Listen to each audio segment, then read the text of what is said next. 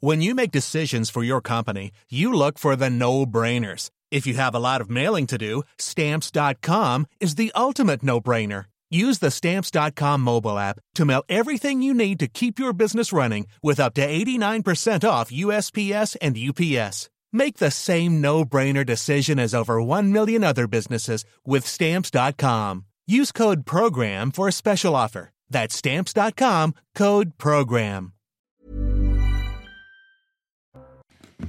Bonjour à tous, il est 14h, soyez les bienvenus sur CNews et j'en profite pour vous présenter Guillaume Bigot qu'on connaît bien sur CNews en tant qu'éditorialiste et qui euh, va aujourd'hui co-présenter l'émission avec moi. Merci, Au sommaire, Bonjour à tous. bonjour à vous. Au sommaire, déjà 102 femmes mortes sur les coups de leur conjoint ou ex-conjoint en 2022, un chiffre qui a du mal à baisser malgré les efforts des gouvernements successifs. Pourquoi la France n'arrive-t-elle pas à enrayer ce fléau? Est-ce qu'on se donne assez les moyens, comme l'Espagne l'a fait? On en parlera. L'Assemblée nationale prend des airs de cours de récréation. Un sujet explosif a été déposé par LFI qui avait la main sur l'ordre du jour, la réintégration des soignants. On en débat, j'espère que calmement. 234 migrants à bord de l'Ocean Viking, deux expulsables. Le bilan de cette séquence migratoire qui a ravivé les tensions entre pays européens, notamment avec l'Italie. La politique migratoire française au sommaire de cette émission. Vous entendrez aussi le ministre de l'Intérieur Gérald Darmanin depuis Bruxelles. Mais d'abord, Clélie, le journal présenté par Simon Guillain. Bonjour Guillaume, bonjour Clélie et bonjour à tous. Euh, Très légère baisse du chômage en France. Le nombre de demandeurs d'emploi sans activité a diminué de 1% en octobre par rapport au mois précédent avec 30 500 chômeurs en moins, ce qui porte à un petit peu plus de 3 millions le nombre de demandeurs d'emploi de catégorie A. Aujourd'hui, le dernier hommage à Tonins, une semaine après la mort de Vanessa, l'adolescente de 14 ans, a été tuée la semaine dernière dans cette ville du Lot-et-Garonne. Ses proches, camarades de classe et aussi des anonymes vont se rassembler à partir de 18h30 pour une marche blanche. Sur place, je vous propose d'écouter euh, quelques habitants. C'était au micro de Jérôme Rampenou. Il faut, faut qu'on soit là, solidaire euh, et rassurer nos, nos enfants surtout, parce que bon, c'est quand même euh, quelque chose de, de terrible. Je connais pas, hein, j'ai pu, j'ai des, des, enf- des enfants et des petits enfants qui sont grands, mais, euh, mais voilà, ça fait mal au cœur, quoi. nous touche tous. Euh, moi, j'ai ma fille qui est dans le même collège que la petite. Et euh, ben, ce jour-là, ma fille n'a pas été à l'école. Ils prennent le même chemin, on habite à côté. Donc euh, je me dis que ça aurait pu être arrivé à n'importe qui. Le chaos hier soir à l'Assemblée nationale avec au cœur des débats la proposition de réintégration des soignants non vaccinés. Une proposition de la France insoumise dans le cadre de la niche parlementaire. Retour en images sur cette soirée mouvementée. Augustin Donatieu et Mathilde Ibanez. Venez, venez, venez. La journée réservée au vote d'un ensemble des propositions de loi portées par la France insoumise aura tourné au vinaigre. En minorité, dans l'hémicycle, les députés du camp présidentiel ont multiplié les amendements pour empêcher le vote de certains textes. Excédé, le député Liberté, indépendant Outre-mer et territoire de Guadeloupe, Olivier Servat s'emporte. Vous êtes content d'avoir pu trouver euh, une petite mesquinerie euh, obstructive pour ne pas laisser une niche aller jusqu'au bout. Tu vas la fermer. Ah non Non, c'est pas possible. Non, monsieur Servat, c'est une invective. Monsieur Servat, non. Chers collègues, chers collègues, on ne peut pas en venir aux invectives de cette manière-là. La séance est suspendue pour 5 minutes. Pas possible. Les tensions se cristallisent autour de la réintégration des soignants non vaccinés, un texte que les oppositions ont semblé en mesure de pouvoir faire adopter contre l'avis du gouvernement. Vous êtes en train de faire une PPL anti-vax, complotiste. Moi, je vous appelle à réfléchir à ce que vous êtes en train de faire. Réfléchissez à ce que vous êtes en train de faire. Ils vous regardent. Monsieur Maillard, Ils vous regardent. Les débats se sont terminés peu avant minuit, chers collègues, il se fait tard et les esprits s'échauffent. Dans un climat de tension rarement atteint au Parlement. Un peu de respect pour ceux qui restent. Bon, maintenant vous sortez. Dans l'actualité également, la situation toujours très tendue sur l'île de Mayotte. Les violents affrontements entre bandes rivales continuent et font même craindre une guerre civile. Le maire de Mamoudzou, la plus grande ville de l'île de Mayotte, est venu à Paris à l'occasion du Congrès des maires de France et il demande de l'aide à l'État. On va l'écouter. Ce qui se passe à Mayotte, ce n'est surtout pas des violences urbaines. C'est bien et bien, bel et bien du terrorisme. Si les Maorés et les Maorés sentent que la République n'est pas en situation de les protéger, ils vont s'organiser, ils vont organiser eux-mêmes leur propre autodéfense. Et là, c'est la guerre civile qui peut très vite arriver. Et voilà pour ce tour de l'actualité à 14h. Clélie Guillaume, c'est à vous pour la belle Merci beaucoup Simon Guillain. Et c'est parti donc pour une heure et demie de débat et d'actualité. Oui, avec trois débatteurs au verbe aiguisé, Yvan Rioufol, Gérard Leclerc, bonjour, et Philippe Bilger. Bonjour. Et on commence avec notre premier sujet. Depuis 1999, vous savez que le 25 novembre, c'est la journée internationale de lutte contre les violences faites aux femmes.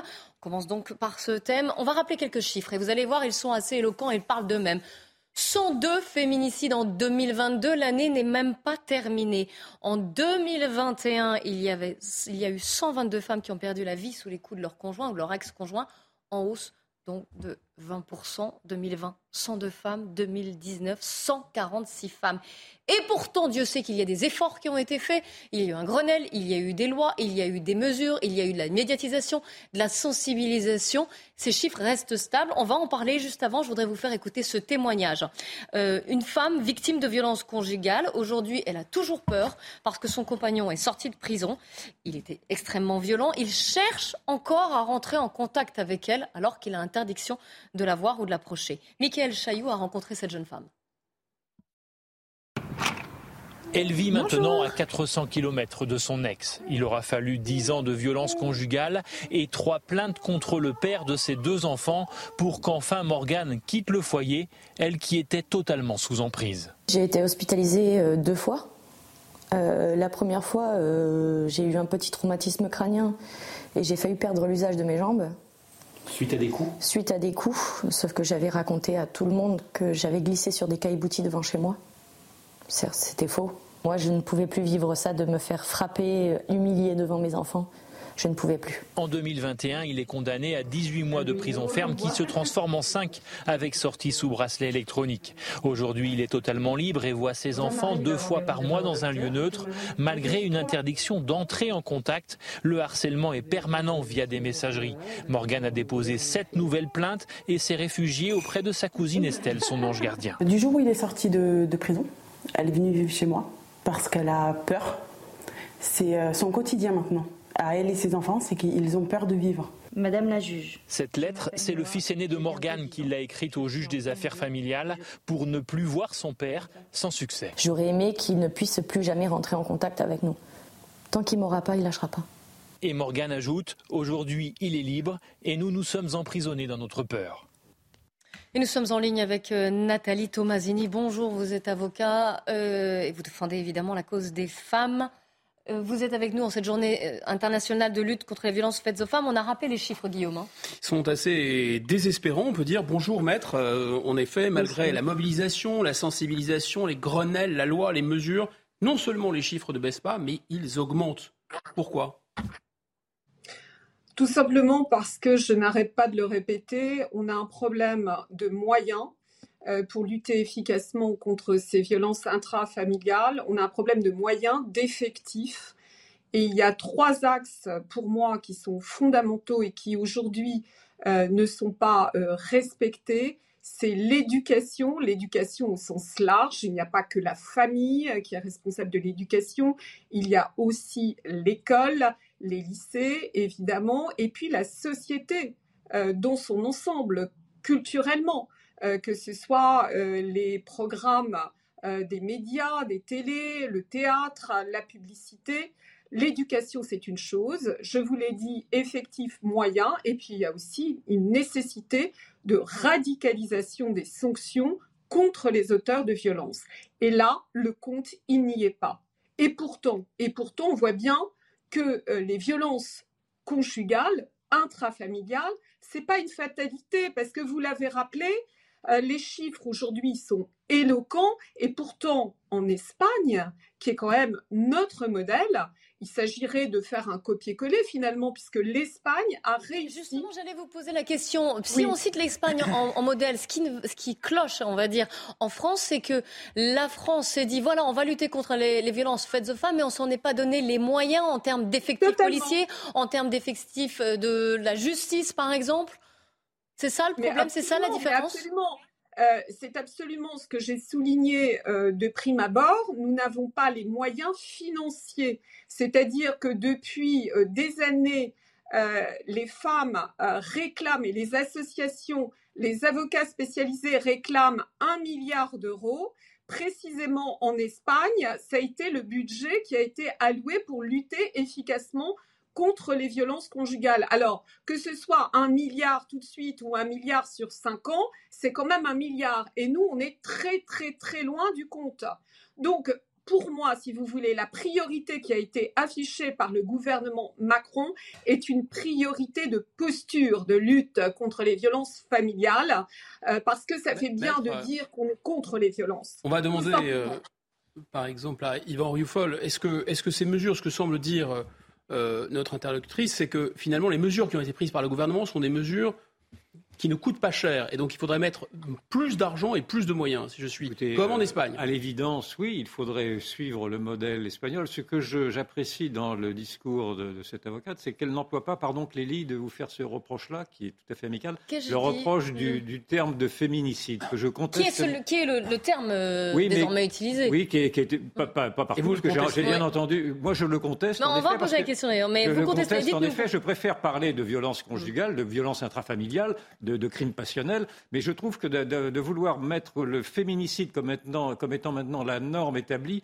revient dans le fond à essentialiser la, violence faite aux femmes au prétexte que la femme serait simplement vue comme étant une, la femme et l'homme comme le prédateur, alors qu'il me semble que c'est relativement plus complexe dans la vie des couples. Donc, c'est pour ça que je, en tout cas pour moi, c'est un, véritable débat. C'est un vrai débat, mais justement, on va poser la question J'observais que, que ce, Mais accordez-nous que, le terme ne va pas changer la réalité, malheureusement. Mais, non, alors, ni dans un sens, ni dans l'autre. Non, non, d'accord, mais cela, cela quand même oblige à ne pas voir ceci simplement comme étant une guerre des sexes. C'est-à-dire que cela oblige ceci à le voir comme étant un problème de civilisation, très certainement. Il y a, il y a une civilisation nouvelle qui porte cette violence des femmes, et puis un problème d'éducation, cela a été très bien dit. Nathalie Tomasini, euh, puisque vous êtes encore en ligne avec nous. Sur ce terme féminicide, parce que Yvan Riofol note donc qu'il euh, conteste l'utilisation de l'emploi de ce mot, vous, qu'en pensez-vous? Alors, euh, en tant qu'avocate, euh, ce terme, effectivement, je le rappelle, n'existe pas dans le code pénal aujourd'hui, puisque on parle de crime sur conjoint est une circonstance aggravante. C'est-à-dire que ce soit une femme qui tue son conjoint, son mari, ou que ce soit un homme qui tue sa femme, euh, c'est euh, traité de la même manière par le Code pénal. En revanche, euh, il faut aussi rappeler que les femmes qui tuent leur conjoint, c'est vraiment à la marge. C'est-à-dire que la grosse majorité euh, des crimes sur conjoints, malheureusement, ce sont, et ça c'est tout à fait, euh, c'est un constat qui est très très clair, il y a des tas euh, de statistiques qui en font état, la majorité, donc ce sont des auteurs masculins, ce sont au-delà, de la, compagnies qui tuent leurs femmes. De la querelle sémantique, vous soulignez tout à l'heure à juste titre qu'il y a vraiment une disproportion de moyens mis par l'Espagne, depuis 2004 notamment, et par la France. Est-ce que vous pensez aussi qu'on est très très loin du compte en France, Philippe euh, Très très loin du compte, parce que a priori, euh, comme je vous le disais, un milliard euh, serait le quantum, la somme qui conviendrait pour pouvoir juguler ces violences. C'est ce qui est, ce qui est mis sur la table en Espagne. Oui, oui, non pour un pays de 47 millions d'habitants. Le Haut Conseil, le Haut Conseil donc à l'égalité, c'était en 2018, qui avait chiffré également euh, ce montant en parlant d'un milliard pour pouvoir juguler efficacement les violences conjugales. Et aujourd'hui, je pense, je ne pense pas qu'il y ait de différence euh, entre ce que j'ai pu euh, lire et analyser en 2021. le budget est environ entre 500 et 700 millions. Alors, maître, on va demander à un ancien magistrat ce qu'il en pense. Philippe Bilger, puis Gérard Leclerc d'ailleurs. En fait, le président de la République a rappelé récemment que l'Espagne a mis beaucoup de temps pour rendre effectives les dispositions qu'elle avait prises. Oui, mais enfin, ils l'ont quand même pris en 2004, donc ils bah ont été bien en avance par rapport à nous. Non, mais Clélie, le problème, hmm. elles les ont prises, mais pour devenir opératoire, ça a pris du temps. Donc nous, il va falloir quoi 10 ans pour que ça devienne opératoire J'espère que non. Et deuxième élément, nous avons des dispositifs dont l'expérience démontre que parfois ils ne marchent pas. Vous parlez des bracelets Notamment le fait qu'on doit prévenir les femmes battues de la sortie de leur agresseur et ça ça n'est pas toujours fait et parfois euh, le système euh, dysfonctionne.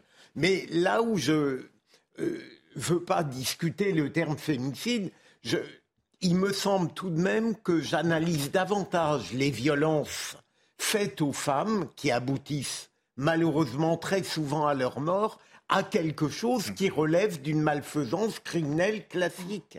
Ces hommes-là qui commettent le pire, ils n'auraient pas un prochain qui serait leur femme, ils accompliraient d'autres violences, j'en suis persuadé. Gérard Leclerc, je...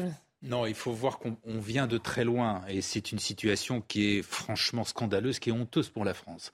Euh, on parle des, 120 femmes qui meurent, mais il y en a, paraît-il, environ, euh, d'après l'Observatoire, 200 000 femmes qui sont victimes de violences euh, physiques ou sexuelles par un conjoint ou un ex-conjoint. 200 000 par an, c'est absolument énorme. Alors, bien évidemment, il reste beaucoup, beaucoup, beaucoup à faire. Heureusement, il faut quand même être un tout petit peu positif ces choses-là, la première chose déjà, c'est une prise de conscience qu'on en parle. Excusez-moi, mais pendant des années, on n'en parlait pas. Hmm. Il y a très peu de temps qu'on en parle. Ça y est, la parole est libérée. Bah oui, bah heureusement. Mais il a fallu très très longtemps. Vous avez raison. Euh, tous ceux qui nous tiennent sans arrêt les discours de c'était mieux avant, excusez-moi, c'était pas mieux avant. Hein. ça, c'est fait. Alors ça c'est fait. Alors maintenant, que les mesures qui ont été prises sont sont encore insuffisantes. Bah, c'est forcément, forcément insuffisantes puisque les chiffres ne baissent pas beaucoup. Euh, donc, faut-il davantage d'argent? Sans doute. Euh, je crains que ce ne suffise pas. Il y a euh, aussi, ça a été dit d'ailleurs, une question d'éducation notamment d'éducation chez, les, enfants, chez les garçons. Euh, le problème, c'est qu'en face de cette éducation, il y a tout ce qui va dans l'autre sens, notamment ce qui se passe sur les réseaux sociaux, ce qui se passe aussi par certains, dans certains programmes de télévision, etc. Donc il y a un vrai souci. Et puis il y a également le problème des sanctions, où les sanctions sont sans doute pas suffisantes. Et Emmanuel Macron est en déplacement à Dijon sur ce thème. Écoutez, il vient de parler justement de la formation aussi de ceux qui recueillent la parole des femmes, en l'occurrence les gendarmes. Il n'y a aujourd'hui pas un gendarme, pas un policier qui sort de formation qui n'est formé sur ce sujet des violences faites aux femmes. Et ça, c'est une petite révolution euh, culturelle, pédagogique, qui est absolument essentielle. Et donc voilà, on a formé celles et ceux qui étaient en place, et maintenant on forme tout le monde. Il y a aussi des innovations qui vont accompagner tout ça. Et tout ce qu'on fait sur le dépôt de plainte maintenant, qui va se faire, qui peut se faire sur site, est très important pour les victimes. Et là aussi, on forme nos gendarmes. Voilà, le recueil de la, de la parole. Et on, recevait ce matin le porte-parole de la gendarmerie nationale dans la matinale de CNews qui disait qu'il y avait 18 interventions par heure concernant ces violences intrafamiliales. Juste pour la gendarmerie, hein, c'est le porte-parole de la gendarmerie. Le chiffre que je vous ai dit, 200 000 par an, c'est absolument énorme. Exactement, considérable. Je vous rappelle euh, quelques deux trois informations importantes. Le numéro vert 39 19, c'est gratuit. C'est anonyme, c'est accessible 24 sur 24, 7 jours sur 7. Et puis, je vous incite à, regarder C'est lui ce soir, un documentaire qui sera diffusé à 21h20 qui s'intitule Femmes battues, violence au cœur du foyer. Extrait. Police secours, bonsoir. Il y a mon copain, il vient de me taper dessus, il est parti, il a pris mes clés. Et là, il, vient de me niquer la il ne sait pas quoi faire, madame. Pendant des années, Clémence a été littéralement tabassée. Un soir, elle a même frôlé la mort. C'est insidieux, si vous voulez, ça s'installe petit à petit. Des humiliations, des petites choses, même sur le ton de la rigolade, c'est inacceptable. Et il faut ouvrir les yeux bien avant. Dans l'Assemblée également, euh, vous allez voir, l'Assemblée nationale prend des airs de cours de récréation. Tendez l'oreille, la séquence va suivre. Vous êtes content d'avoir pu trouver euh, une petite mesquinerie euh, obstructive pour ne pas laisser une niche aller jusqu'au bout? Tu vas la fermer. Ah non Non, c'est pas possible. Non, monsieur Serva, c'est une invective. Monsieur Serva, non. Chers collègues, chers collègues, on ne peut pas en venir aux invectives de cette manière-là. La séance est suspendue pour 5 minutes.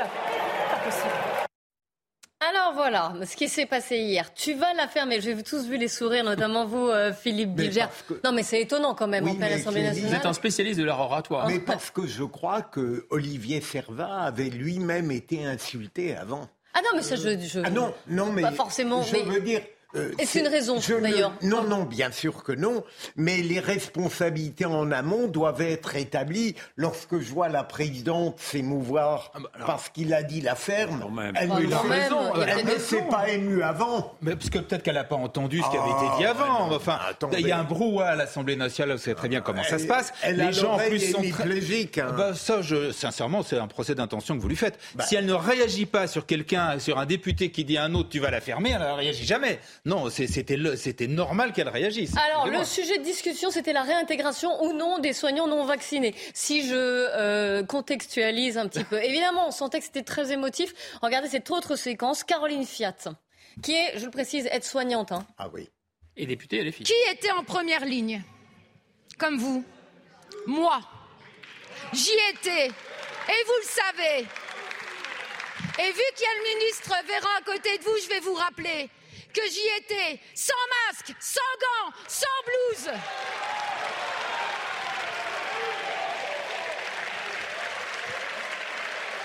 Je vous rappelle aussi que quand le vaccin est arrivé, il fallait avoir plus de 50 ans pour y avoir droit. Que vous avez demandé à mes collègues de revenir travailler avec le Covid. Alors que ici même, vous nous faisiez la leçon en nous disant il faut que les soignants se vaccinent par altruisme. Vous pensez bien, les pauvres patients, on a entendu ça toute la journée. Oui, on sent que le sujet est vraiment passionnel. Écoutons la réaction d'Olivier Véran, le porte-parole du gouvernement. Je m'étonne un tout petit peu, honnêtement, du niveau de tension que je n'ai jamais vu en 12 ans de Parlement.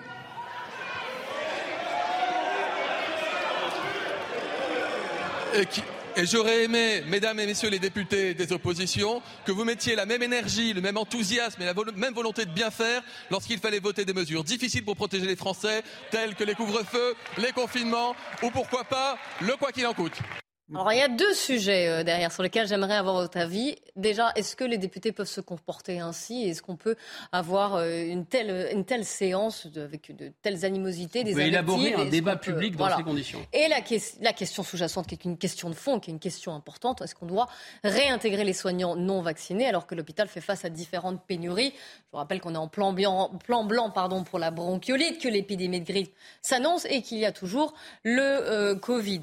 Donc on va commencer juste sur euh, ce qui s'est passé et sur la forme avant d'aller sur le fond, Yvan Youfol. Oh, sur la forme, très vite, euh, il faut naturellement de la tenue. Nous sommes là, tout le monde regarde ce qui se passe dans la représentation nationale. La représentation nationale doit faire doit être exemplaire, elle ne doit pas faire honte, elle ne doit pas parler comme dans une cour d'école ou comme dans un bistrot. Donc le- ce député a eu tort. Pour le reste, je trouve que ces, ces, ces soignants non vaccinés subissent une profonde injustice. Je trouve ceci absolument scandaleux. En effet, cette femme a rappelé qu'ils étaient en première ligne lorsqu'il fallait être en première ligne.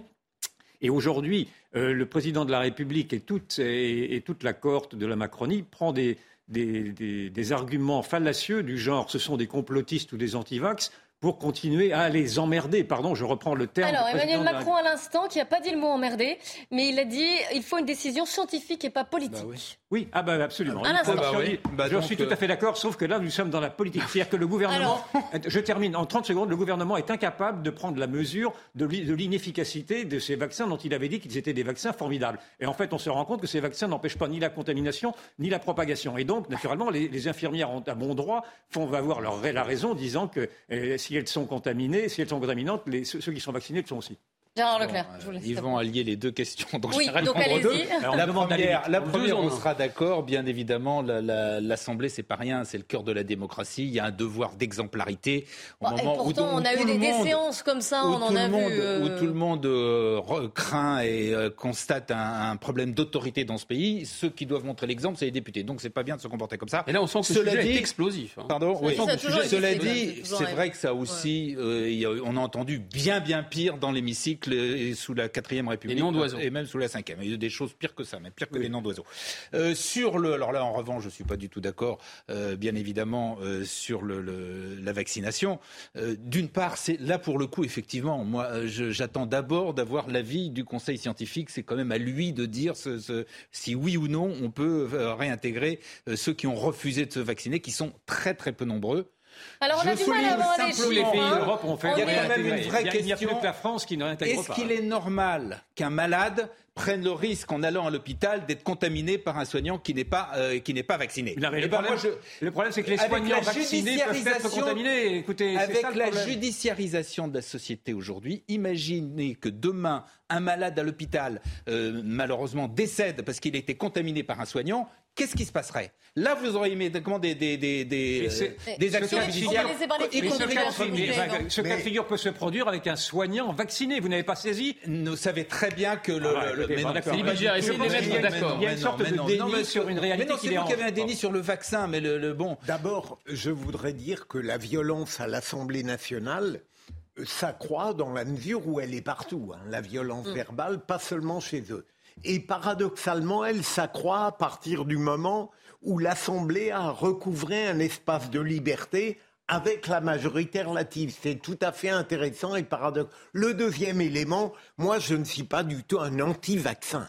Euh, je vous rejoins. Apparemment, le vaccin n'a jamais empêché euh, des effets les- les formes graves, il évite les formes graves, vous Mais savez très bien. Il me semble que j'ai un raisonnement basique, mais peut-être totalement discutable. Je ne comprends pas pourquoi on ne réintègre pas ces, ces- ce personnel à partir du moment où il me semble que se vacciner n'a jamais été une prescription obligatoire. Je, je trouve, je trouve assez discutable qu'on refuse de réintégrer des gens qui ont refusé à l'époque de se vacciner à partir du moment où ils n'ont pas contrevenu à une règle impérative.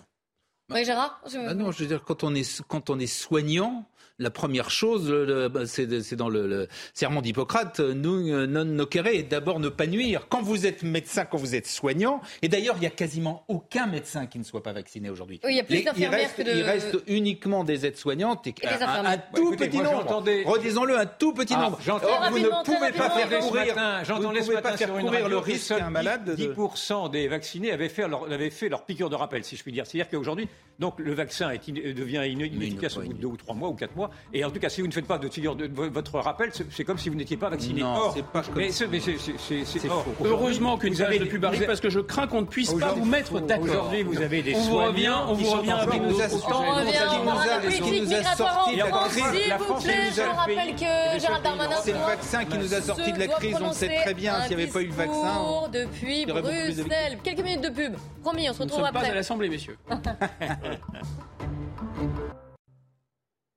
Il est 14h30 pour regarder la belle équipe, mais avant de reprendre nos débats enflammés, la Minute Info avec Mathieu Devez. Feu vert du Parlement à une rallonge anti-inflation de 2,5 milliards d'euros. Par un vote du Sénat, le Parlement a adopté un dernier budget rectifié pour 2022. Cette rallonge doit notamment financer un chèque énergie pour 12 millions de ménages. Mesure phare, le chèque énergie de 100 à 200 euros par ménage sera versé d'ici la fin de l'année. 281 000 entrées irrégulières ont été détectées aux frontières de l'Europe au cours des dix premiers mois de l'année. Selon Frontex, l'agence européenne de garde-frontières, c'est une augmentation de 77% par rapport à l'année dernière. Et dans ce contexte, une réunion extraordinaire des ministres de l'Intérieur européens est prévue aujourd'hui à Bruxelles. Enfin, la Coupe du Monde de football au Qatar, à la veille du deuxième match de l'équipe de France contre le Danemark, les nouvelles sont rassurantes pour Raphaël Varane. Blessé depuis un mois aux ischio-jambiers, le défenseur a disputé hier une nouvelle séance d'entraînement en intégralité. Inquiétude en revanche pour Kingsley Coman, l'attaquant a écourté sa séance, ménagée selon l'encadrement qui s'est tout de même voulu rassurant. Et on reprend notre débat avec aujourd'hui Philippe Bilger, Gérard Leclerc et Yvan Rioufol. Vous savez que les 27 sont réunis aujourd'hui à Bruxelles pour parler de la question migratoire après l'émotion qu'a suscité le, la- euh, l'accostage de l'Ocean Viking à Toulon. Les 27 mises à l'intérieur. Gérald Darmanin est attendu sur place d'ici quelques instants et vous l'entendrez d'ailleurs. Euh, nous assisterons à la conférence de presse. Juste avant, je tenais à vous dire aussi que nous avons eu le bilan hier euh, des migrants rescapés de l'Ocean Viking. Eh bien, sur les 234 qui étaient à bord, il y a deux expulsables. En attendant, le, centre qui était sur la presqu'île de Gien, à hier, vous savez, le centre de vacances qui les avait accueillis, a fermé ses portes. Et les deux expulsables vont être recueillis en attente de leur, expulsion. Écoutez euh, ces réactions de deux députés à l'Assemblée nationale. Sur le principe, on a deux expulsés. deux expulsables. Peut-être qu'ils seront expulsés grâce au fait que cette situation précise de l'Ocean Viking soit médiatisée, mais on attend de voir quand même. Clairement, cette situation, elle démontre que notre droit n'est absolument pas adapté à ce type de situation, qu'il faut aller beaucoup plus vite, à la fois beaucoup plus vite pour euh, accepter celles et ceux, je vous dis, qui ont droit à l'asile parce qu'ils sont persécutés dans leur propre pays, mais aller aussi beaucoup plus vite et être beaucoup plus ferme pour éviter que certains étrangers en situation irrégulière ne restent sur notre territoire. Jean Leclerc, vous pensez que c'est une humiliation pour le gouvernement, euh, l'échouage de ou l'accostage de. En tout cas, c'est un échec ou un fiasco euh, évident. Euh, Darmanin avait. avait tenu un discours assez ferme. Il avait dit, bien évidemment, il n'est pas question d'accueillir tout le monde. On va organiser tout ça. On va. Il n'a pas pu le faire. Il n'a pas pu le faire, ce qui montre que c'est vraiment la démonstration par les faits que la réglementation, la loi telle qu'elle existe aujourd'hui, ne fonctionne pas elle ne fonctionne pas quand il y a comme ça une arrivée massive qui malheureusement arrive régulièrement euh, d'étrangers sur notre territoire. Donc il faut effectivement euh, revoir, euh, revoir la loi, revoir les dispositions. Les délais sont trop longs, les, causes de, pouvoir, de recours sont trop importantes. Il faut revoir cette loi. On le savait avant, on le sait maintenant de façon définitive. Yvan Ruffol, ça vous paraît être aussi une sorte de métaphore ou de, de l'échec de, la politique migratoire, ce qui s'est passé avec le champ de victimes Ça ne fait naturellement aucun doute. Mais ce qui est, donc, euh, en effet, je suis d'accord pour dire que c'est un fiasco. Mais ce qui est intéressant, c'est de voir comment le gouvernement, jusqu'au bout, nie l'évidence. C'est-à-dire qu'il nie même que ce soit un fiasco. Quand vous entendez Gérald Darmanin, il se défend, en effet, d'avoir à, d'avoir à supporter un fiasco et au contraire, il revendique le fait qu'il ait été humaniste. Et donc, il, est, il remet au cœur du débat la place des bons sentiments dans une, dans, dans une politique qui demande effectivement de la fermeté et qui est incompatible et qui est incompatible en tout cas avec des épanchements humanitaires. On peut être humaniste, j'entends bien, j'entends bien votre on argument. On peut sauver des gens en mer et ensuite faire le choisir, mais, fait.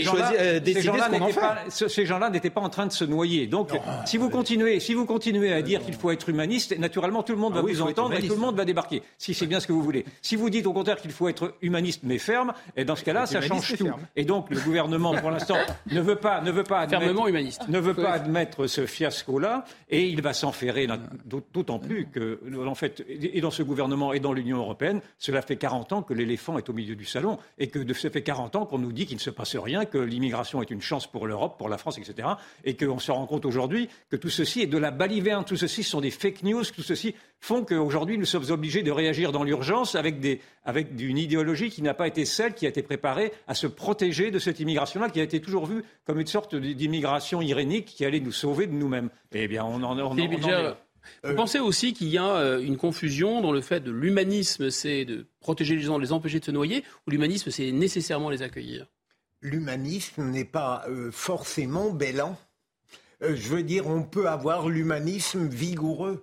C'est quoi l'humanisme vigoureux Non, mais ah le vigoureux, c'est-à-dire, j'ai toujours remarqué la curiosité de... dans notre histoire politique, on laissait à la droite euh, la rigueur, la vigueur, théoriquement, et que la gauche prenait l'humanisme. Là, euh, le secours n'était pas impossible pour les gens qui étaient mal. Oui, je crois qu'il n'y a pas de discussion sur le fait de secourir des gens. Oui, voilà, oui, c'est pas ce que dit. Mais ce n'est pas la même chose. C'est exactement ce que je dis. Mais ce n'est pas la même chose que les accueillir. exactement ce que je dis. Non, non, qu'il fallait les accueillir. On mais qu'est-ce qu'on pouvait faire alors? On les, on, eh bien, on, les... on, laissait le bateau où il oh, était. On envoyait des, des médecins. On vérifiait qui était véritablement malade ou pas et on, en tirait les En fait, c'est la solution italienne en fait que vous voulez. C'est Giorgia Meloni, c'est-à-dire qu'elle a pris les enfants et les personnes malades et elle a laissé les autres à bord et qui ont navigué jusqu'à la France. C'était ça. Et deuxième élément, si vous le permettez, Gérard, quoique n'étant pas humaniste, j'aimerais tout de même répondre. Euh, euh, c'est le fait qu'il y a des dispositifs européens et nationaux qui, à l'évidence,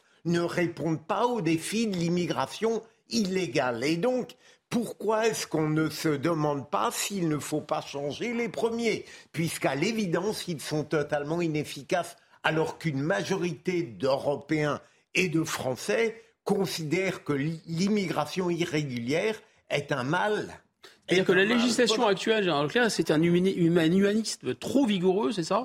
Il n'empêche pas. Euh, euh, pendant que Philippe parlait, il y avait les images. Quand on voit l'état de ces bateaux qui sont pleins de. Et à l'évidence, il fallait qu'ils accostent. À l'évidence, simplement. Mais où c'est entendu qu'ils accostent, on est bien d'accord. mais donc là, dans le cas. Et pourquoi pas en Libye alors Non, bah parce que la Libye ne fait pas partie de, de- de- de l'Union européenne. Ah, mais oui, dans mais- un Ah, État donc il faut qu'ils accostent nécessairement dans l'Union européenne. Ils sont dans les eaux territoriales euh, Européennes. européennes. Donc à partir de ce moment-là, c'est à nous de nous en occuper. Simplement, tous là les- où les je suis d'accord avec vous, c'est d'une part, les accueillir, ça ne veut pas dire, bien évidemment, tous les garder. Donc c'est là où il fallait faire. Mais en l'état du droit, c'est le ceux cas. Qui étaient éli- éligibles au droit d'asile. Et ça, ça prend du temps. Ça ne peut pas se faire sur le bateau. C'est pas vrai. Euh, il fallait voir ceux qui, ceux qui étaient malades, qu'il fallait soigner, etc. Donc c'était normal de les Mais là. Gérard Leclerc, vous avez la réponse, c'est deux qui sont expulsables. Oui, bah donc ce qui Donc ça donne la proportion de ceux qui bénéficient du droit. Tout à l'heure. Là, on a l'exemple concret que ça n'a pas fonctionné. Ça n'a pas fonctionné écoutez, parce que. Pardon, la Gérard Leclerc, loi- est-ce que, est-ce, est-ce- qu'est-ce qui ne fonctionne pas? C'est les modalités d'accueil ou c'est la législation? C'est les deux, mon général.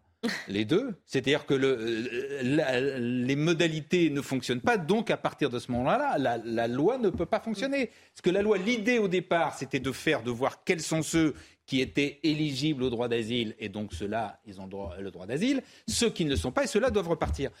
Ça ne s'est pas produit, puisqu'il n'y en a que il y a deux des- qui sont partis, voilà, alors que dès le départ, qu'il on avait dit, procédures, je il y a des qu'il y en avait combien il y a 40 des- dans un premier oui, temps, il y a eu avait beaucoup déjà- de vices de procédure, il y a eu des recours qui sont. mais voilà, bah donc, tout Voilà, il y ça eu- est trop compliqué, tout ça ne fonctionne pas, Ah oui. tout ça doit être vu. Et pour aller au-delà de ça, et là aussi, euh, euh, de ce point de vue-là, vous avez raison, au niveau européen, bien évidemment, il faut revoir les- les- la réglementation telle qu'elle existe aujourd'hui. Essayer de se mettre d'accord aussi, éviter des- là, il faut une majorité fonctionne des pas. deux tiers. Qui ne Non, mais je fonctionne crois pas. qu'on est au cœur du débat. L'enfer est pavé de bonnes intentions. Et quand euh, ceux, qui- ceux des passeurs, s'ils nous écoutent et qui écoutent Gérard Leclerc, se disent OK, on continue, on va continuer, à, on va continuer à, à- à mimer le fait que les, Bah ceux qui sont sur des bateaux sont soi-disant des naufragés. C'est quand même ainsi que Darmanin avait, avait, avait Bah nommé ceux qui étaient sur un bateau. Ils n'étaient pas naufragés. Le bateau ne faisait pas naufrage. Ce n'est pas vrai. Il y a eu un naufrage mimé. Qui a, qui, a en sorte, qui a fait en sorte que les ONG sont venus à des secours en connivence, cela a déjà été dit, avec euh, ceux des passeurs, ceux des négriers-là, qui font commerce d'êtres humains et qui les ont, qui les ont aidés avec des, des rémunérations, mais ce n'étaient pas des naufragés. Donc on se paye de mots. naufragés en ou pas, en tout cas- Et en effet, on est tous d'accord pour dire que s'il y avait des enfants et des malades, il fallait naturellement Eh les ben soigner. voilà. Cela ne pose pas de problème. Simplement, vous avez, vous avez peut-être rendu compte également que tous ces enfants et tous ces soi-disant malades sont partis dans la nature au bout de deux jours quand ils ont débarqué. Donc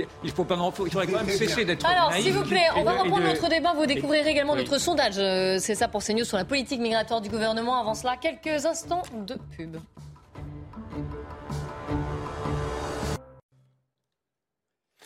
Alors, est-ce que la politique euh, migratoire est à revoir en France? C'est ce que semble penser une majorité de nos compatriotes dans un sondage exclusif pour CSA et pour CNews qui est paru mercredi. 77 des Fran- pourcents des Français considèrent que le gouvernement échoue à maîtriser l'immigration. Et ce qui est plus intéressant dans ce sondage encore, c'est que c'est y compris les gens qui votent à gauche, voire très très à gauche.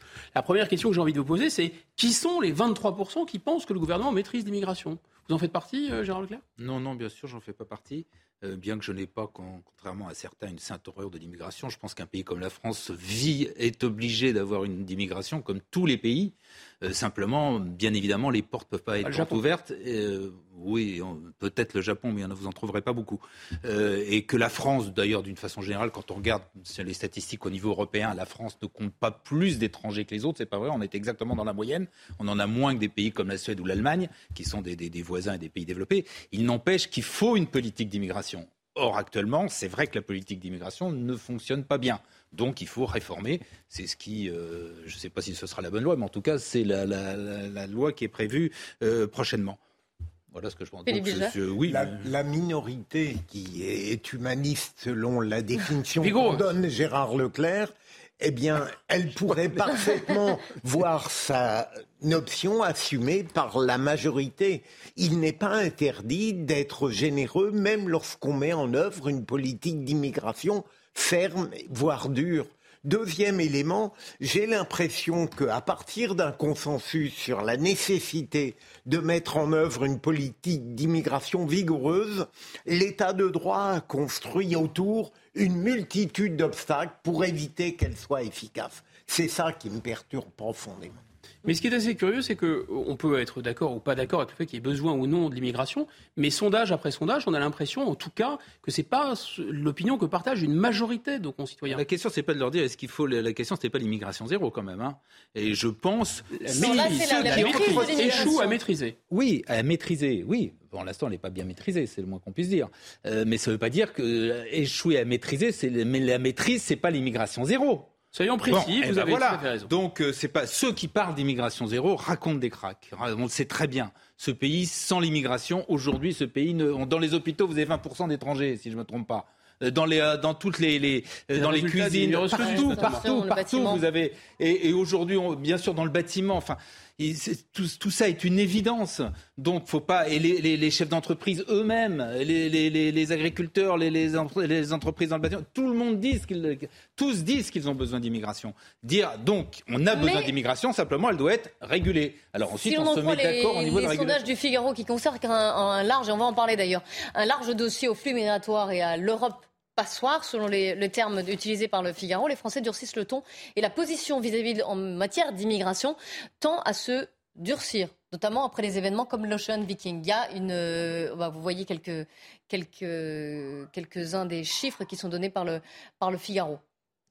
Donc il y a quand même une, une oui, évolution. non, mais qu'il y une, un durcissement. euh, euh, oui, mais bon, vous voyez, les chiffres, ils sont quand même, les gens sont, c'est quand même assez partagé, non? Il faut Yvan Rioufol, vous pensez qu'il Bah, écoutez, je sais- moi, je Enfin, suis étonné à chaque fois que j'entends Gérard Leclerc qui, qui croit, qui se croit obligé de s'excuser et de dire qu'en effet, sans, sans l'immigration, le pays s'effondrait. Je, je poursuis les petits points que vous n'avez pas, vous pas prononcés. Non, sans l'immigration, le, le pays se porterait beaucoup mieux. Je suis désolé de le dire. C'est- précisément là où, se- où le bas blesse, c'est-à-dire qu'aujourd'hui, vous avez toute une partie de la classe médiatique, notamment, qui est incapable de voir à quel point la cohésion nationale a été ébranlée en profondeur par toute une commune, par, par une une, une- une immigration de peuplement qui ne s'intègre plus et qui fracture la société. Mais vous pouvez Alors naturellement, au prétexte que vous dit le retrouvez... gouvernement des, des métiers en tension Oui, dans lesquels j'en- j'en bâtiment, termine. Au prétexte que vous retrouvez effectivement, immigrés c'est pas au qui font- prétexte.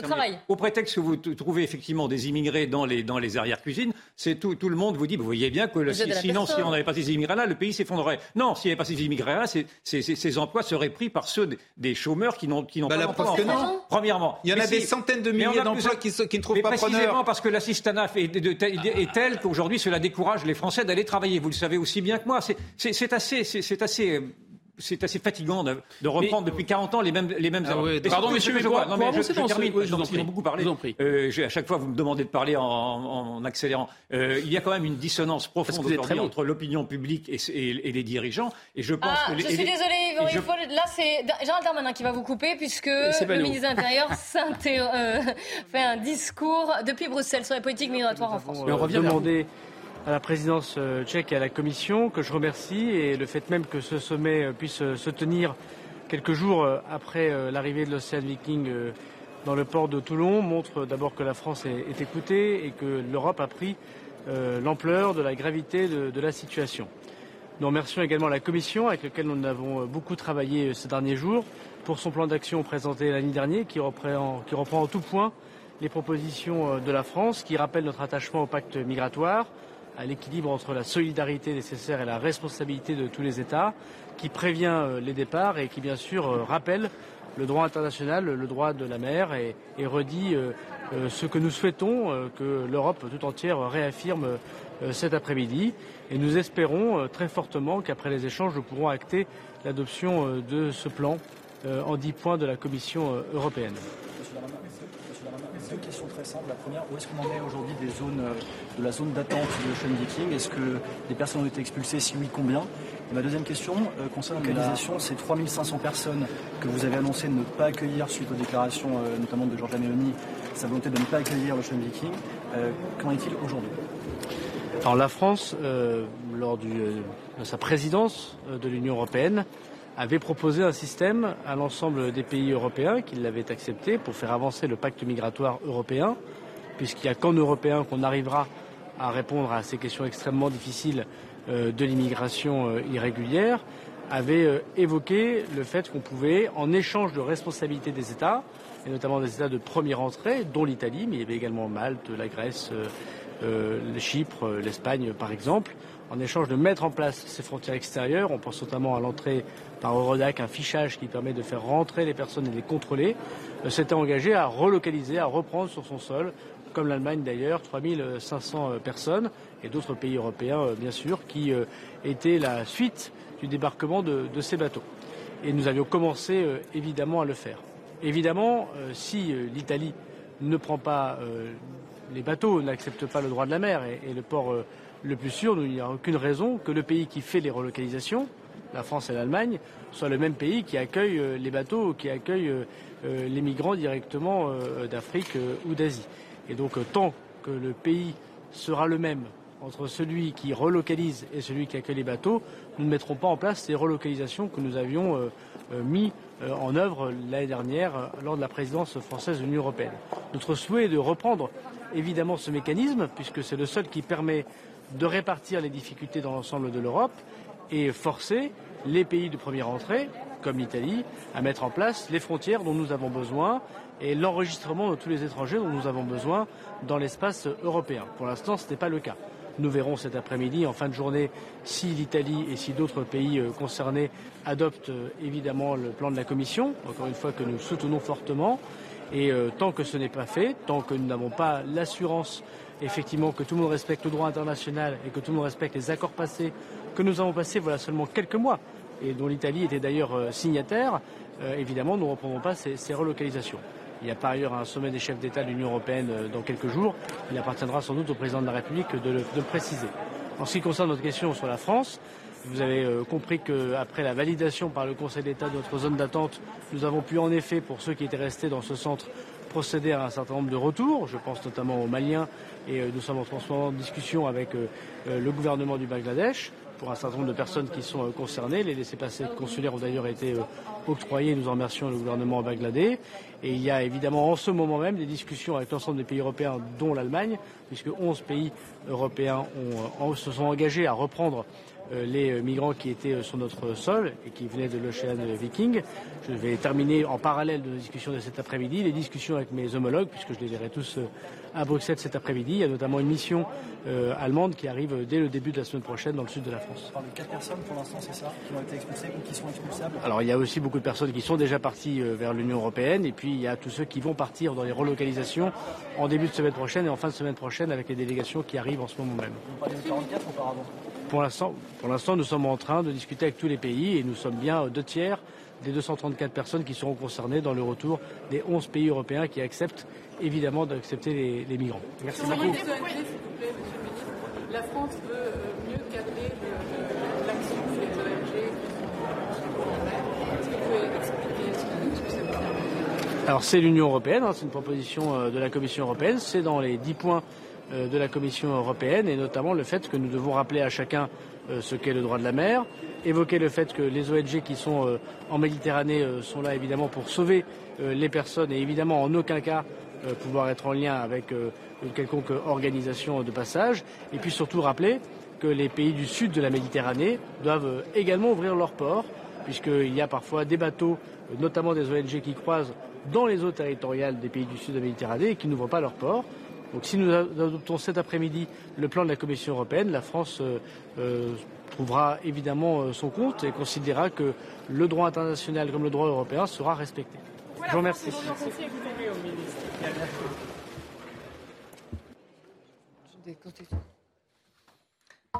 Voilà, Gérald Darmanin, le ministre de l'Intérieur français, qui s'exprimait depuis euh, Bruxelles, où il a attendu pour une réunion des 27 ministres de l'Intérieur pour essayer de sortir de cette, euh, de cette embrouille avec l'Italie, notamment, et pour essayer d'élaborer une politique migratoire commune avec les 27 pays européens.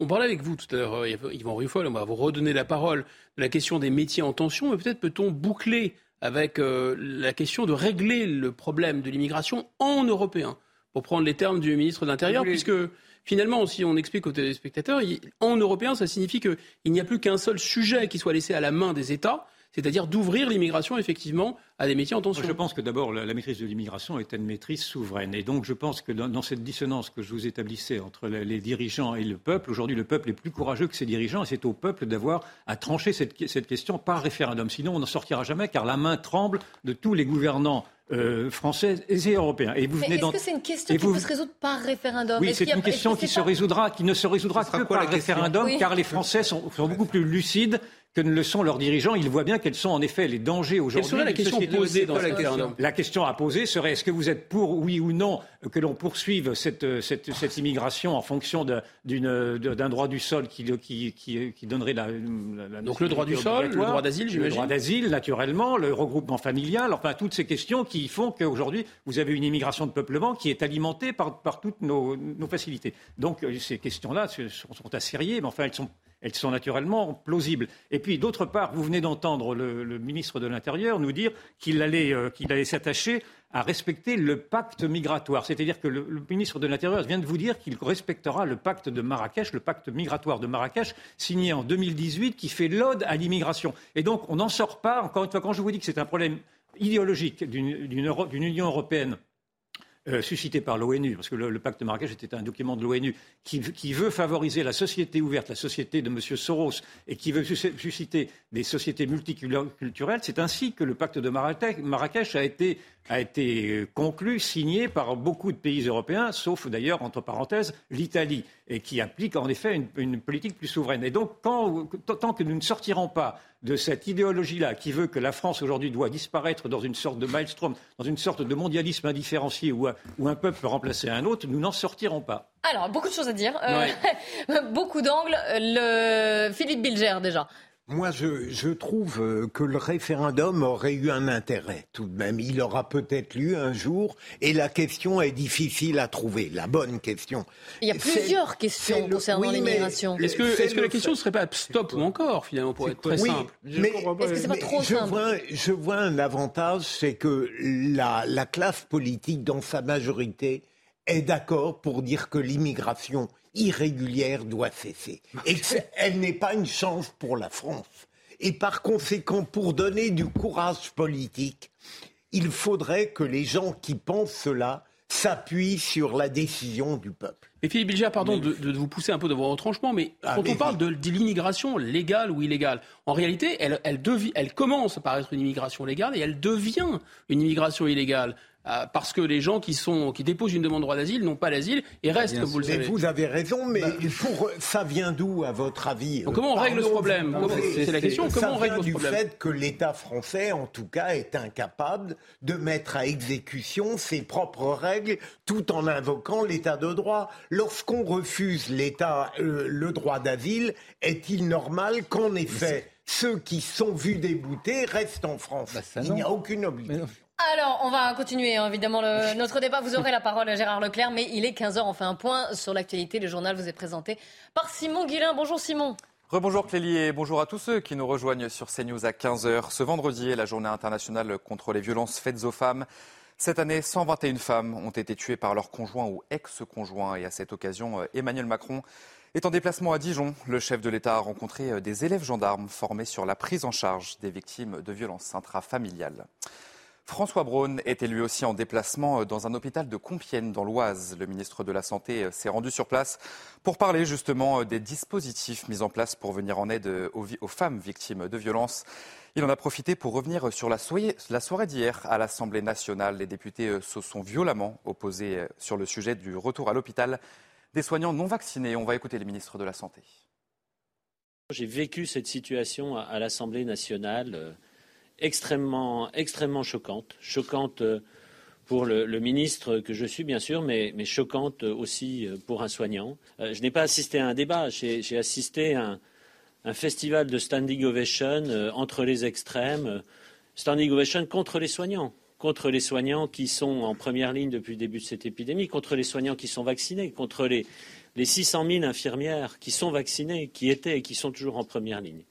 Et je dois dire que c'est c'est extrêmement euh, choquant, c'est remettre en cause notre gestion de, de l'épidémie, alors que tout le monde s'accorde au niveau international pour dire que la France a bien fait son travail.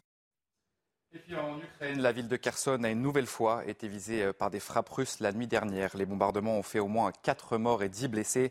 Et dans la capitale, les habitants sont toujours sans électricité. On voit tout ça avec Aminata Demé. C'est sans électricité que ces médecins ukrainiens ont pris le risque d'opérer un bébé souffrant d'un œdème pulmonaire. C'est la situation la plus terrible que j'ai vue dans ma vie chirurgicale. J'ai expliqué aux parents les différentes options qui s'offraient à nous. Soit nous ne faisons rien et le bébé meurt, soit nous lui donnons une chance de survivre. À l'aide de lampes frontales, les chirurgiens ont pu mener à bout l'intervention. Ce générateur alimentait quant à lui les machines affichant les constantes vitales de la petite fille. Si l'opération du bébé de trois mois s'est bien terminée, la situation reste alarmante et inacceptable pour l'OMS. Les coupures de courant dans cet hôpital et dans beaucoup d'autres sont une conséquence des récentes frappes aériennes russes.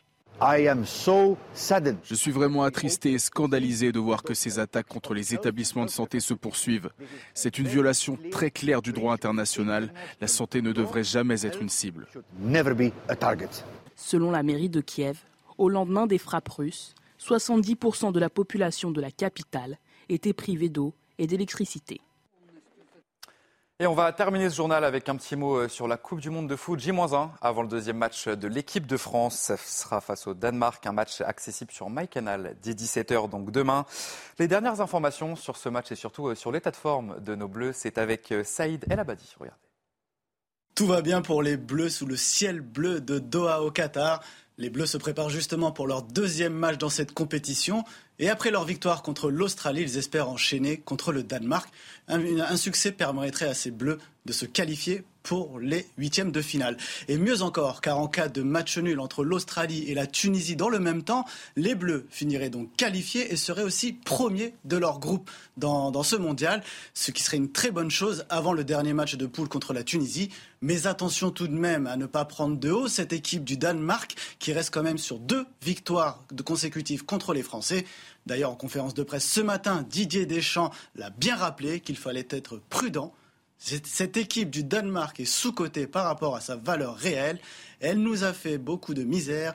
Il faut qu'on inverse cette tendance demain, sans parler de revanche, a d'ailleurs lancé le sélectionneur. Rendez-vous donc demain à 17h pour les Bleus dans le très original stade 974 pardon, de Doha. Voilà, c'est la fin de ce journal. Kelly Guillaume, c'est à vous pour la suite de la belle équipe. Merci, beaucoup, euh, Simon. Vous allez regarder le match euh Vous avez déjà commencé Philippe, oui, Ah, toujours, bien demain, sûr, grand amateur de foot. Comment fait-il qu'on n'ait pas abordé le sujet capital qu'est la Coupe du Monde? Pensez-y toujours, n'en parlez jamais. Euh, Gérard, vous regardez? Oui, bien sûr. Ouais. Yvan Non. Ah, non. Au moins, ça le mérite d'être clair. voilà, donc Yvan, Gérard et Philippe réunis pour débattre de l'actualité. On parle de la politique migratoire française et européenne, puisque vous avez pu entendre Gérald Darmanin qui euh, s'exprimait depuis Bruxelles, où une réunion des 27 ministres euh, européens de l'Intérieur doit se tenir concernant la politique euh, migratoire en Europe. À ce propos, vous avez vu le Figaro qui fait un dossier sur l'Europe passoire et qui dévoile une carte très intéressante et des chiffres. Alors vous allez voir, on apprend que avec 281 000 entrées irrégulières en Union, dans les frontières de l'Union européenne, hein, c'est en hausse de 77% par par rapport à 2021. Alors la carte est peut-être un peu compliquée à, à prendre comme ça d'un seul coup d'œil. Et surtout, c'est la route et la voie des Balkans qui est euh, la plus sollicitée par rapport à, la, à celle de la Méditerranée, plus 168%, donc pour la route des Balkans, plus 59% pour la route de la Méditerranée. Preuve, s'il en est peut-être, d'ailleurs je vais vous donner la parole Gérard Leclerc, parce que vous avez des choses à dire, que le, le- déjà le, le flux migratoire se fait de plus intense et que c'est peut-être au niveau européen qu'il faut trouver la solution. Oui, bien évidemment. Qu'il y ait une pression migratoire, bien évidemment. Mais on sait pourquoi. Il y a tous les pays qui sont en guerre autour. Il y a les pays qui sont en train, de- et on devrait y réfléchir d'avance. Plus 168%, plus 60%. Oui, plus, oui, en oui, fait, il y a une général, pression qui est, il y a une 77%. pression qui est, énorme. il y a une Ce sont les pression- métiers qui sont en Il y a une tension, pression qui est très forte. Il y a une pression qui est très forte. Je vous dis d'une part parce que vous avez des pays en guerre, comme en guerre ou dans, dans des dictatures, comme l'Afghanistan, comme le- le- Oui, mais c'était euh, la Syrie, comme l'Érythrée. Non, non, il y ans. en a, il y en a beaucoup plus aujourd'hui. Il y a une vraie pression. Et deuxièmement, vous commencez à voir maintenant tout ce qui est les, les conséquences du dérèglement climatique. Vous avez des pays qui deviennent désertiques où les gens crèvent de faim. Quand vous crevez de faim, qu'en plus avec les, on vit quand même en, en 2022, où vous avez les télévisions, etc. Bien évidemment qu'il y a une pression pour aller vers ces pays. Alors l'idée, hélas, c'est bien sûr qu'on ne pourra pas accueillir tous ces gens-là. Donc il faut une politique de l'immigration au niveau européen et également et d'ailleurs au niveau de chaque pays. Mais raconter, faire croire que comme ça on va pouvoir fermer complètement nos frontières, qu'on n'accueillera plus un seul immigré, qui peut croire ça? Or, puisqu'on parlait d'immigration, moi je, je- je pose, j'ai dit, quelle est la question Quelle question vous allez poser? Vous êtes pour l'immigration zéro? Vous êtes pour l'immigration zéro? On vient de voir tout à l'heure l'équipe de France de football. Non, mais Avec l'immigration zéro. t- la- vous, êtes- vous avez toujours le même argument Mais de non, dire mais non, zéro, mais, mais- mais- personne ne parle d'immigration Ah zéro. bon, a alors c'est vous. quoi Mais alors a c'est quoi qui la question J'ai toujours pas compris. C'est quoi la question Si la question, si c'est celle qu'a Est-ce que- dit, est-ce celle que vous de voulez, Philippe, est-ce que vous voulez supprimer le droit du sol Est-ce que vous voulez supprimer le regroupement familial Est-ce que vous voulez revoir le droit d'asile Est-ce que vous voulez est-ce donc que le vous voulez droit d'asile, réduire- donc vous remettez, vous réduire- remettez en cause le droit d'asile. Oui, je remets, en- je voudrais le Très droit bien. d'asile On est, politique. c'est dans toutes les, con- dans tous les accords, dans toutes les non, je conventions voudrais le droit d'asile. internationales. Vous voyez bien le que le droit d'asile aujourd'hui est c'est quelque chose. instrumentalisé. Mais là, on en revient à, une- à un autre sujet qui est Mais non, celui sur le lequel, sujet, mais pas du tout, sur sujet. lequel je- je suis. Bien évidemment que les règles, il faut les voir et qu'il faut même les revoir quand elles fonctionnent pas. Bien Ce qui sûr, on ne suppose- peut pas. Ce qui suppose, Non, mais pardon, en tout cas, ce qui suppose peut-être de revoir les traités dans ce cas. De revoir les pas les traités, qu'on les traités internationaux, c'est pas nous qui, les, qui, euh, qui pouvons les a En revanche, on peut très bien. D'une part, il y a un certain nombre de, de questions qui doivent être réglées au niveau européen. Je le redis, et pour l'instant, ça ne fonctionne pas. Alors, on arrive au bien. cœur du sujet. Est-ce que l'Europe est la solution au au niveau européen Je suis d'accord. C'est vrai qu'il y a, il y a- au niveau européen, euh, Frontex, etc., par exemple, ne marche, ne fonctionne pas suffisamment bien. Les règles de Dublin, c'est-à-dire que le pays d'accueil qui se, qui se retrouve seul avec face au flot On l'a vu d'immigrés, avec l'Italie. tout ça, ça Exactement. fonctionne pas. Donc, il faut revoir les règles européennes. Alors, pour- mais vous Il dites faut même que aussi que l'Europe il est faut la solution. Mais, je pense. Ah, parce Non, qu'ils arrivent, en Europe. Avant d'arriver en France, ils arrivent en. Europe. Donc, et c'est bien évidemment, c'est d'abord au niveau des frontières extérieures de l'Europe qu'il faut essayer Non, de régler au maximum le problème. Non, Ensuite, il y a des de choses qui doivent Mais- se régler au niveau français. C'est ce qu'on a dit. Pour l'instant, ça fonctionne mal. La preuve, c'est que les OQTF ne, ne sont pas appliqués. Bon, mais euh, et les gens, mais comme ça a été dit hein, hein, intelligemment, avant d'être irréguliers, beaucoup sont, ne sont pas irréguliers au départ. Ils deviennent irréguliers parce que quand on examine leur cas, ils arrivent en France, parce que Dieu merci, on a encore le droit d'arriver en France. Ils arrivent en France, on dit, et s'ils demandent euh, donc le, le- le- le- un titre de séjour, oui. on peut leur dire non. Et si on leur dit non, c'est là où il faut faire en sorte que malheureusement, quand on leur a dit non, ils puissent repartir. Poser la même question. Est-ce que l'Europe est la solution et le problème Et est-ce qu'au-delà, plus précisément, on ne pourrait pas avoir deux précautions valent mieux qu'une et une frontière extérieure et une frontière intérieure les frontières Par exemple, l'Autriche ou l'Allemagne viennent de rétablir les contrôles Oui. à leurs frontières. Oui, ils peuvent rétablir les contrôles à leurs frontières. le Si vous regardez le nombre d'étrangers qui arrivent en Allemagne ou qui arrivent en. Autriche chaque année, il y en a encore beaucoup Écoutez, plus qu'en on a France. compris que votre humanisme Mais est non, très, c'est très pas d'humanisme, mais- c'est du réalisme, s'il vous plaît. Euh, Je la vous en prie. solution que vous avez l'air d'évoquer, Guillaume, euh, de laisser, de cumuler en quelque sorte l'Europe et la France aurait mon agrément et j'irais même jusqu'à soutenir que l'Europe est parfaitement inefficace dans le domaine de la solution qu'elle cherche à donner. Et donc la France pourrait recouvrer en changeant son état de droit, pardon de radoter là-dessus, mais je crois que c'est la clé du problème. Tant qu'on garde ces dispositions, on n'a aucune chance de faire partir une immigration pour faire plaisir à Gérard Leclerc, celle qui serait inutile en c'est son France droit, mais- et qui ne serait pas une chance. Est-ce que je peux vous rappeler quand même l'exemple du Danemark? Le Danemark est- un, en plus, ça va vous plaire, c'est un, c'est un régime social-démocrate, un régime de gauche. Or, le Danemark a appliqué une solution drastique de surveillance de ses frontières, de réduire le droit d'asile au simple droit d'asile politique, de réduire l'accès à la nationalité à des cas les plus probants. Et aujourd'hui, vous vous rendez compte qu'au Danemark, en tout cas, tous les partis nationalistes, les partis que vous appelleriez d'extrême droite, sont maintenant sont réduits à, à la marge, si je puis dire, c'est-à-dire à moins d'un chiffre. Si- ah si, ils sont, à- ils sont, ils sont à des- Vous avez raison, euh, mais pardon-vous, juste une information pour nos téléspectateurs, c'est que le Danemark, au moment de la négociation des traités, a ménagé des exceptions sur le pilier police-justice. C'est peut-être pour ça qu'ils peuvent le Bien, faire. en tout cas, le Danemark a fait une politique qui se protège, Ils ont le droit de le faire. Qui se protège de l'immigration et qui se méfie effect- effectivement de ce ventre mou qu'est l'Europe, parce que je persiste à dire que l'Union européenne, telle qu'elle est construite, euh, est, est le problème. L'Union européenne, les- un des piliers de l'Union européenne, c'était dans la commission Juncker, je n'ai plus le, le terme exact, mais c'était effectivement de s'ouvrir à l'immigration, de s'ouvrir à la diversité quoi qu'il arrive, de s'ouvrir au multiculturalisme quoi qu'il arrive. Et quand vous voyez que la Commission européenne, ou même que l'Union européenne fait parfois la promotion du voile islamique, vous vous rendez bien compte d'à quel point cette imprégnation de la société ouverte a, a perverti les- les- son, son- son désir de vouloir protéger une culture, une civilisation. L'Union européenne ne protège plus ni, la- ni notre culture, ni notre civilisation. C'est pour ça que je dis que l'Union européenne est aujourd'hui, celle-ci, mais il en faudrait une autre, euh, est effectivement le problème et qu'elle ne jamais elle ne résoudra ce problème d'immigration qui est un problème aujourd'hui de civilisation, quoi qu'on quoi qu'on en dise. Le- D'une part, elle le gère. Deuxièmement, bien sûr. saurait si elle le gérait. Mais non, non. Deuxièmement, il y a bien évidemment des lois dans chacun des pays. Et on peut, ça fait dix fois que je le dis, bien sûr qu'il faut revoir un certain nombre de règles en France qui ne fonctionnent pas. Notamment on l'a dit, on l'a répété sur le QTF, euh, faire en sorte que les gens qui, pour une raison ou pour une autre, soit parce qu'ils ne, ils ne sont pas éligibles au droit d'asile, soit parce que professionnellement, euh, malheureusement, il n'y a pas d'emploi pour eux, que ces gens-là, on puisse leur, leur demander, qu'on puisse les faire partir. Oui, donc il faut revoir les lois. Mais ne faites pas croire aux gens. Vous ne pensez pas qu'il faut éviter de les faire rentrer, en fait? Mais ça veut dire quoi, éviter de les faire rentrer? C'est-à-dire qu'on interdit à tout le monde de rentrer en France? Bah, c'est absurde. Alors je vous pose une question. C'est absurde. Est-ce que revoir le droit, est-ce que revoir le droit d'asile, ce serait fermer euh, les frontières hermétiquement? Il n'y a pas une histoire de revoir le droit, d'asile. Le droit d'asile existe. Tout le monde n'est pas éligible au droit d'asile. Le droit d'asile, s'il est assez précis, il faut que ce soit des pays où les gens sont, pour des raisons politiques, en danger dans ce pays. Donc il suffit d'appliquer ça. Le droit d'asile, c'est quand ce sont des Albanais qui arrivent ou même des Ivoiriens et qui veulent, euh, qui, qui, mettent en avant le droit d'asile, la réponse, elle est non. Donc ce qu'a fait, ce fait le Danemark et ce que soulignait Ryufol, c'est-à-dire le faire dans un autre pays, dans un pays tiers, par exemple, ça, ne vous paraît pas envisageable J'ai pas dit que c'était pas envisageable, faut voir. Je suis pas sûr que ça marche aussi bien que ça. C'est pour l'instant au Danemark, c'est une proposition. Je pense qu'ils ne le font pas encore, et euh, je suis pas sûr que ce soit aussi simple que ça. Mais on peut, moi je suis, on peut envisager toutes les solutions. À vous trois d'être euh, venus débattre sur le plateau de la belle équipe sur CNews. Merci Guillaume de m'avoir accompagné. de m'avoir accueilli. Dans un instant, Nelly Denac et ses invités, 90 minutes info. Le débat continue sur CNews et Nelly Denac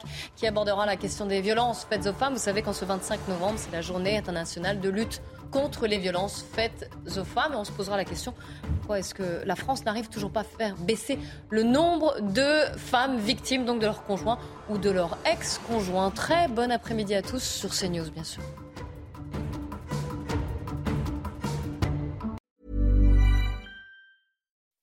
When you make decisions for your company, you look for the no-brainers. If you have a lot of mailing to do, stamps.com is the ultimate no-brainer. Use the Stamps.com mobile app to mail everything you need to keep your business running with up to 89% off USPS and UPS. Make the same no brainer decision as over 1 million other businesses with Stamps.com. Use code PROGRAM for a special offer. That's Stamps.com code PROGRAM.